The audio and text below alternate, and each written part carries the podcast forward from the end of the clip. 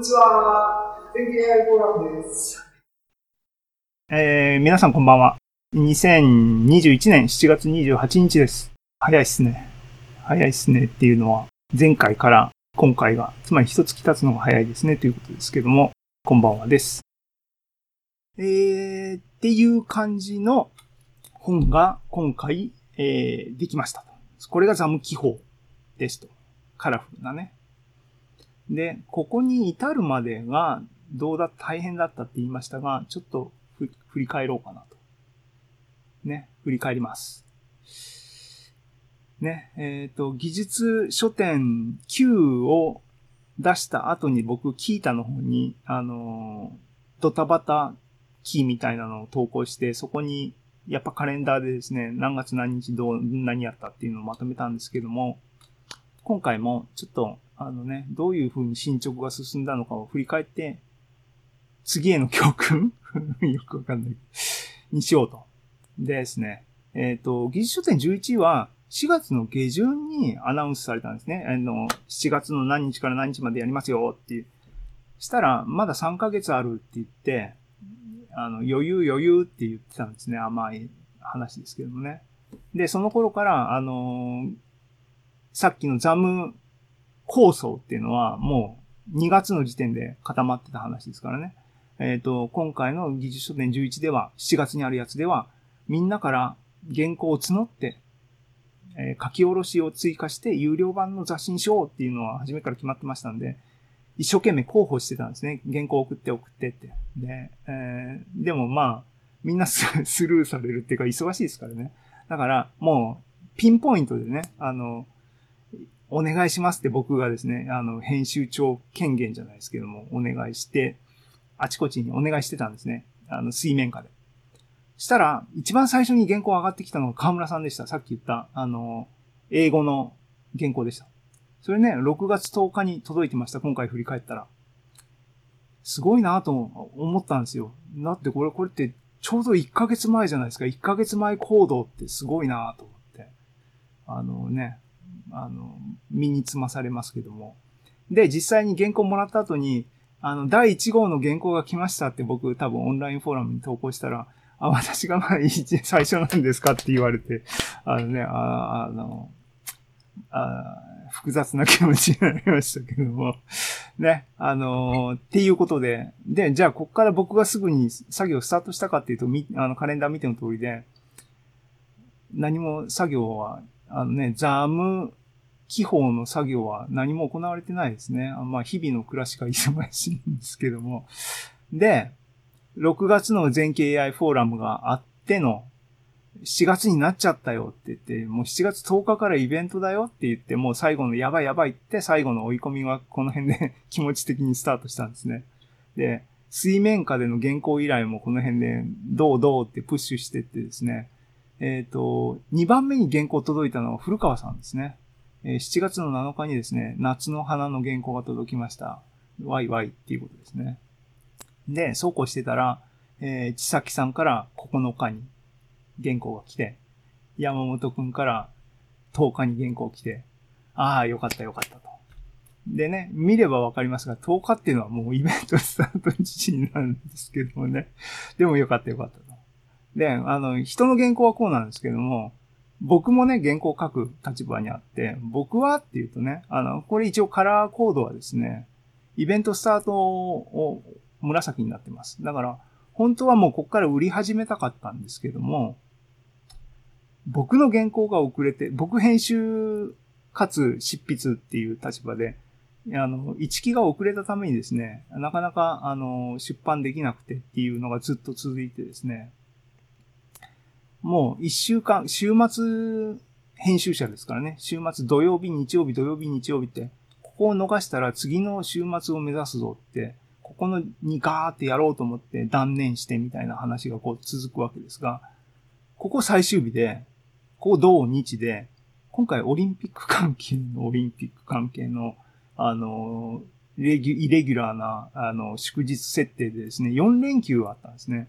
だから、もう、この4連休は絶対に外せないと思ってですね、実質ここ21日をデッドラインのデッドラインっていう風にして僕も頑張りました。っていうことで、無事ですね、あの、皆さんからいただいた原稿を取りまとめて自分の原稿も2本書いて、編集して、21日に脱稿して、えー、アップロードして、審査があるんですね。あの、技術書店の運営の方はきちんと、やっぱりね、あの、物事をよりよく運用しようと思ったらそれなりの手間をかけなきゃいけないんだなってね、いろいろ学ばされるところはありますね。あの、で、審査1日で頑張ってやっていただいてですね、発売開始と。1、2、3、4日頑張って、あの、マーケットに置いてっていうことになりました。大変でした。っていう話です。ね、あんまり、あんまりこう、こう、大変だったっていうのを連発してもあれなんで、詳細はですね、僕一応、ログから引っ張ってきたスクショいっぱい書きましたが、後でこの URL、HTML をですね、あの、GitHub に上げますんで、あの、詳しく見たい人はですね、ああ、これいちいちな。ごめんなさいね。僕の、配信環境はですね。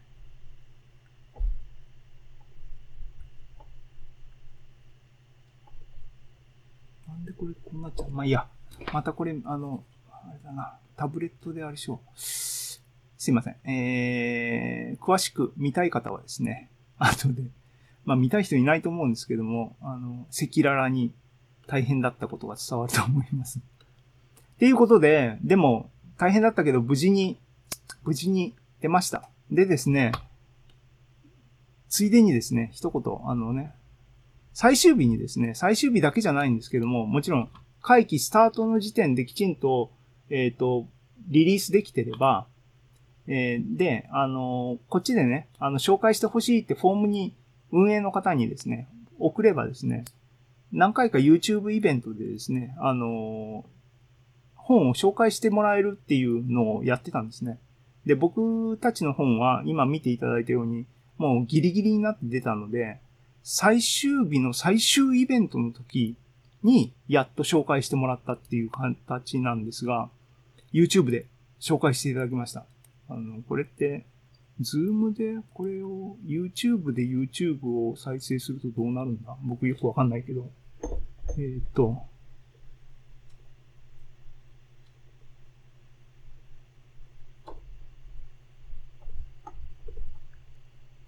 なんで表示してくれないんだろうな。スキップアド。クロージングセレモニー。だから、スキップ、あ、これスキップしてくれないやつだ。よいしょ。はい。ここでね、ザム記法。紹介してもらいました。ね、あのー運営の、えー日高さんと高橋さんですね。高橋さんは達人出版の高橋さんですけども。えーね、紹介していただきました。嬉しかったです。えーで、興味ある方は見てください。はい。えー、っていうことで、あの、無事に出た出たっていう話なんですが、最初にね、あのいろいろ僕が仕込んだ思いがいろいろ編集のね、ありますって言いました。で、もうちょっとね、あの、自慢げなことをですね、自慢げなことを言っときたいなと思って、ネタとしてね、えっ、と、松なぎじゃないですけども、これあれだな。後にしよう。えっ、と、はい。なので、ザム記法解題、解説ですね。えー、3つほどネタを今からご紹介します。ね。その1、その1、東海道53次。東海道53次なんですが、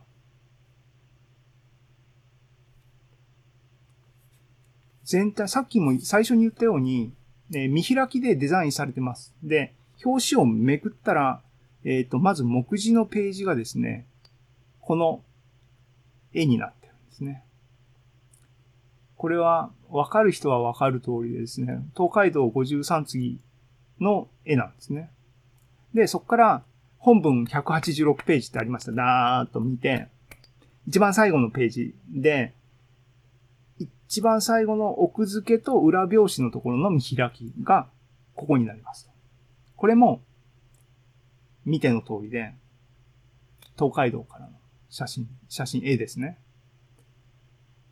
で、もったいぶってますけども、ね、分かってる人は分かってる。ね、あの見ての通りで、左はですね、つまり、しょ、しょっぱなの絵は何かっていうと、でんと、日本橋ですね。東海道53次、東海道は日本、東京日本橋、江戸の日本橋から始まるんですね。これ、東海道53次の、えっ、と、絵の、まあ、組から言うと1枚目なんですね。で、最後のページのこれっていうのは、京都、三条大橋。ね、ここは終着点なんですね。なので、僕がここに込めた思いっていうのは、ザム気泡は長い長い、ね、東海道53 次だ。はいはいって感じですけどね。はい、です。はい、ありがとうございます。ちょっとね、それでね、あの、知ってる人がいたらね、ちょっと聞きたいなと思うことがあるんですよ。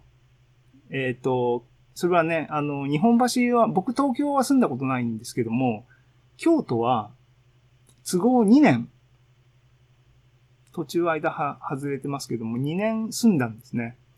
えー、左京区に住んでましたが、左京区っていうかな、住んでたところは比叡山のふもと、山の方に住んでたんですけども、ね、えっ、ー、と、で、三条大橋、三条大橋僕知ってますよっていうことですね。でね、鴨川でしょ？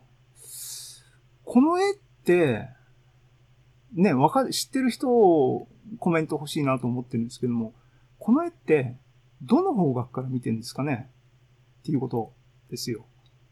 えっ、と、今回ね、いろいろググったり、あの、編集するにあたってね、どの絵がいいかなとかっていうのを見てて、ググったりしてたら、あるコメントにね、この絵の山は、東山が映ってるし、その奥には比叡山が映ってるってコメントがあったんですよ。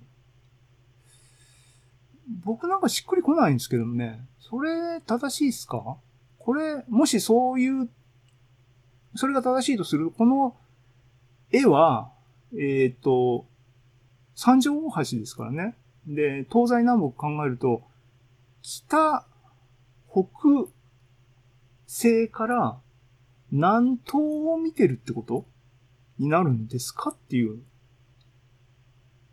なんかしっくりこないですよね。正しい？これ僕の直感は、ね、あの、東山の方から、えっ、ー、と、右京区の方、北の北西を眺めてる図なのかなと思ったり、僕もね、詳しくは知らないんで、知ってる人、あの、コメントいただければ僕がスッキリしますっていう。じゃあ結局僕のあれだな、あの、質問質問っていうか、クエスチョン大会になっちゃったんですが、ちょっと待ってください。あの、今ね、僕のコンピューターが画面がスリープモードになっちゃって、YouTube のですね、コメントが見れなくなったので、ちょっとですね、YouTuber のコメントをですね、見るため、あ、はい。はい。えー、っと、これはどうなっとんだ？はい。ライブチャット。見れました。これでいいか。えー、っと、ちょっとコメント書かせてくださいね。えー、っと、悪い、悪いあれだな、ホストだな。えー、っと、わかる人。わかる、らりる、人、人、立ちつてと。これ機械なんだ。教えてくださいと。教えて、立ちつて、くださいと。くださいと。びっくりマーク。確定、送信。できたかなっていう感じです。えっ、ー、と、はい。えっ、ー、と、YouTube のコメントが見れるようになりましたので。で、えっ、ー、と、っていうのが、ザム記法解題その1でした。で、ザム記法解題その2、その2いきます。虹です。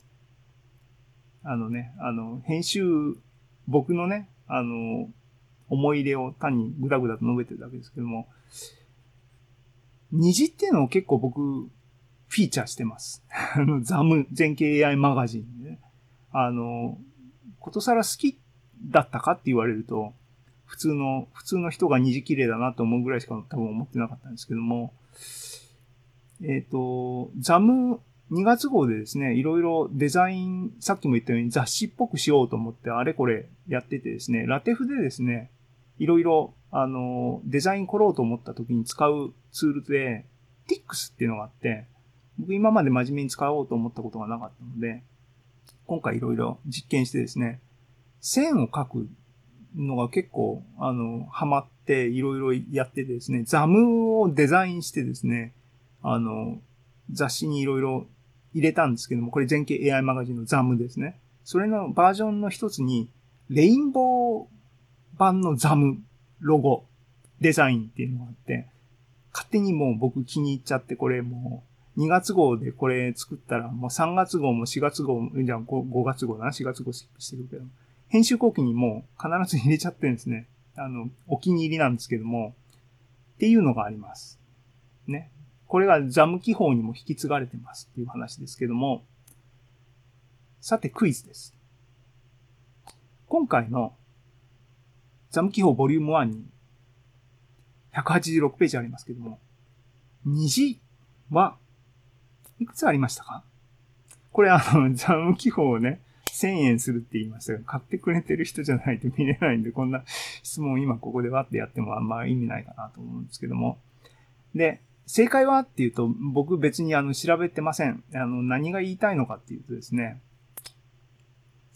広重の絵から、色、絵をいろいろあの見ててですね、なんかあの、ザムに使える絵ないかなと思って見てて、虹の絵がね、あの、目についたんですよ。たくさんあるわけじゃなくて、僕が見た範囲でこの2枚しか見つからなかったんですけども、あの、あ、素敵だなと思って、これフィーチャーしようと思ってですね、あの、さっきのザムのレインボーと合わせて、あの、2ページっていうか2つの箇所に見開きでデザイン、あの、させていただいたんですけども、考えたら、浮世絵って江戸時代の日本の文化っていうか、出版技術、マスプロダクトですね。マス、あの、雑誌って印刷技術で一点物じゃなくて、あの、大量に、あの、作る技術じゃないですか。しかも、フルカラーじゃないですか。虹って7色ありますからね。それを印刷物で表現しようと思ったら、普通に考えても難しいことだなって、ふと思ったんですよ。で、それが、広重の絵に2枚入ってる。これ、すごい、すごいことだったんだなって思った。まあまあ、それだけなんですけどね。あのー素敵だなと。ね。で、もっと、ま、あの、うんちくをここに書いてますが、虹っていうのはね、ここから、あっちに、こう、橋を架けるみたいなものじゃないですか。ね。僕が、こう、2箇所に虹を使ったフィーチャーしたんですけども、その2箇所っていうのは、全景 AI フォーラム全、全史、全歴史のエンディングのところからですね。えっ、と、その間に月刊ザムがダダダッと入って、書き下ろしがダダダッと入った後の編集後期に虹が繋がるっていう、なんか。さっきのね、東海道のね、始めと終わりが繋がるみたいなことをここにも仕込んでるよっていう、それだけなんですけども。です。でね、あの、この2枚一応改めて紹介しておきます。1枚目は縦長のやつでですね、広重、どっちも広重ですけども、広重の54州名所使いっていうのは、日本のいろんな場所の多分風光明媚なっていうか、ちょっと変わった風景の、えー風景を、えー浮世絵にしたシリーズなんだと思いますね。僕全部知らないんで、ここれが良かった。あと、どこだっけ？ナルトの渦とかもあったかな？あと、薩摩のなんかへんてこな、とんがった山とかもあったかな？なんか、そういう感じの中の一枚で、これ対馬ですね。長崎の沖のやつかな？だと思いますが、そこの虹が綺麗なシーンなんでしょうね。はい。虹ね。浮世絵で虹って意識しなかったけどすごいなと思いましたっていう話ですが、あの、ちなみにここにえあの、メトロポリタンからダウンロードしたんですけど、メトロポリタンの、あの、整理番号、ID が、あの、つけてますんで、これで、えっと、メトロポリタンで検索すれば、このデータセットのオリジナルにはたどり着けますし、僕がで作ったデータセットはカグルのサイトでホスティングしてますけども、そこにもオリジナルの画像ファイルが入ってるので、このファイル名で検索していただければ、オリジナル画像が見れます。あ、ちなみに雑誌に使うにあたって、えっ、ー、と、色補正をね、僕ちょっとパッキリした絵に、色にしたかったんで、色補正は手で、あの、僕が編集しました。なので、これもね、できる限り虹の7色がそれっぽく出るように、しかも海の青が綺麗に出るようにとか、調整したんで、あの、もしかしたらオリジナルの色とは専門家が見ればこん、これなんか違うぜっていう意見があったりするかもしれませんが、その場合はすいません。で、2枚目の方はですね、広重の塔と名所。東京の名所の中の芝、愛宕山、上野図っていうものの虹のかかってる絵ですね。これね、これ横長のやつですけども、これ、オリジナルですね。にゃ、にゃ、にゃ、えー、はい、出てきました。あ結構。高精細、えー、浮世絵データセットっていうのを僕作らせていただいたんですね。あの、僕が作ら、作ったっていうよりもメトロポリタンが持ってるオリジナルのあの、画像サイズのまんまきちんとダウンロードしてきましたよっていうだけの話なんですけども、だから非常にハイレゾで見れます。これはあれかな？あの、ズームでやってるから結構時間食ってるかな？結構時間食ってますけども、綺麗ですよね。ハイレゾの浮世絵の絵って、まあ、あの、もちろん紙にあったらあのいいんでしょうけども、ね、コンピューターでもこれだけ見ててもずい、ずいぶん楽しめますね。僕時間が結構溶けてますけども、これね、あの、法のなんとかこれエマとかかかってたりですね、虹を指さしてるおじさんとかですね。これ、クリックしたね、指、これおじさん指さしてますけども、子供に、孫かな？子供かな？に、ほら、見てごらんって言って、虹が、こうね、かかってると。ね、いう感じですね。はい、はい、はい。喋りだ、あの、続けるとキリがないんで、この辺にします。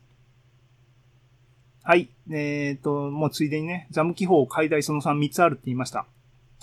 3つ目、おまけですけども、ザム記法クイズ。